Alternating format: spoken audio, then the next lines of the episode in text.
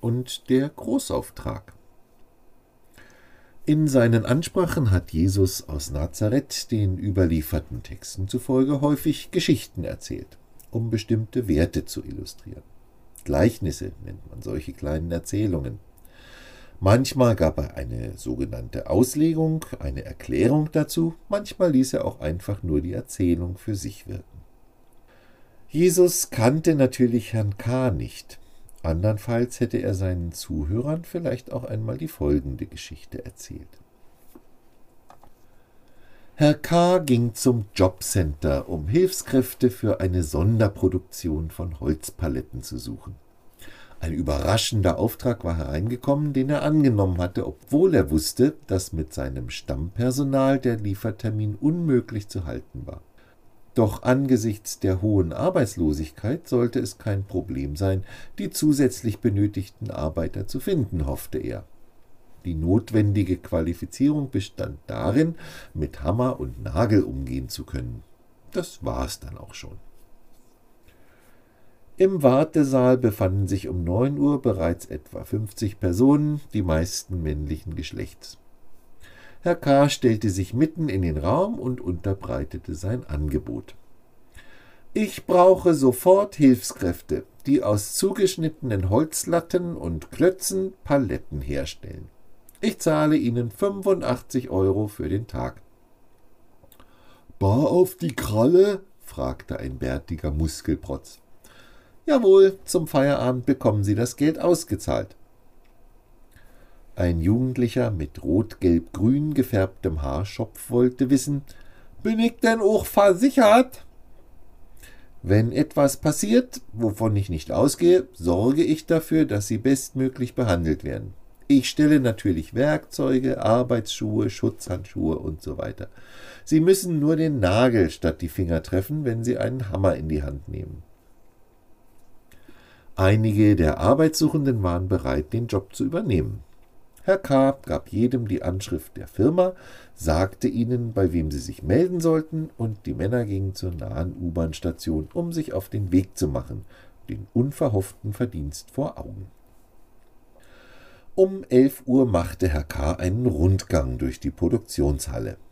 Die vormittags angeworbenen Aushilfen waren fleißig bei der Arbeit.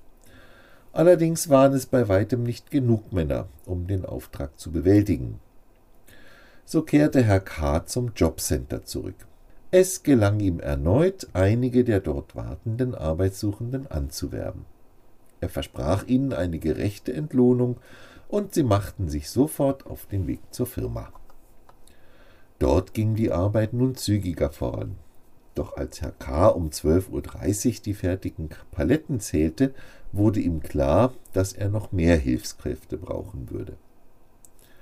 Um 13 Uhr und um 15 Uhr gelang es ihm wiederum, die Mannschaft aufzustocken. Auf dem Rückweg nach dem letzten Besuch im Jobcenter kam er am Hermannplatz vorbei, wo etliche Männer vor einem Imbiss standen, Bierflaschen in der Hand und Trübsinn im Gesicht. Haben Sie keine Arbeit? fragte Herr K. Nö, uns will ja keiner haben, würden Sie denn bereit sein, mir zu helfen, einen großen Auftrag heute noch fertigzustellen? Es geht um das Zusammennageln von Paletten. Kommt auf die Knete an. Sie werden es nicht bereuen. Tatsächlich kamen vier der Müßigen mit zur Firma, nahmen Hämmer in die Hand und nagelten munter drauf los. Um neunzehn Uhr war es geschafft. 750 Holzpaletten standen zum Versand bereit.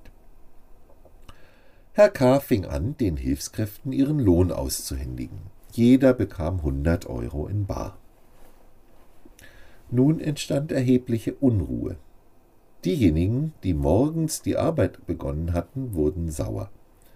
Der bärtige Muskelprotz maulte ich schufte hier den ganzen Tag, bekomme 100 Euro. Und der Heini, der gerade mal drei Stunden den Hammer geschwungen hat, bekommt genauso viel? So eine Schweinerei. Ein schmächtiger Türke stimmte zu. Ist nicht gerecht. Ich habe ganzen Tag Staub geatmet, bin nicht Pause gegangen und nun nicht mehr Lohn als Faulpelz da drüben? Herr K. schüttelte den Kopf. Er meinte, waren wir uns nicht einig, dass Sie 85 Euro für den Tag bekommen? Und nun sind es sogar 100, weil die ganze Lieferung pünktlich bereitsteht. Wo hätte ich Sie denn bitteschön übervorteilt? Es ist doch wohl meine Sache, wie ich mein Geld verteile, oder? Trotzdem ist es fies, schimpfte der Punk mit dem Jamaika-Schopf. Weil ich großzügig bin, bin ich fies? wunderte sich Herr K. Manchmal verstehe ich die Welt nicht mehr.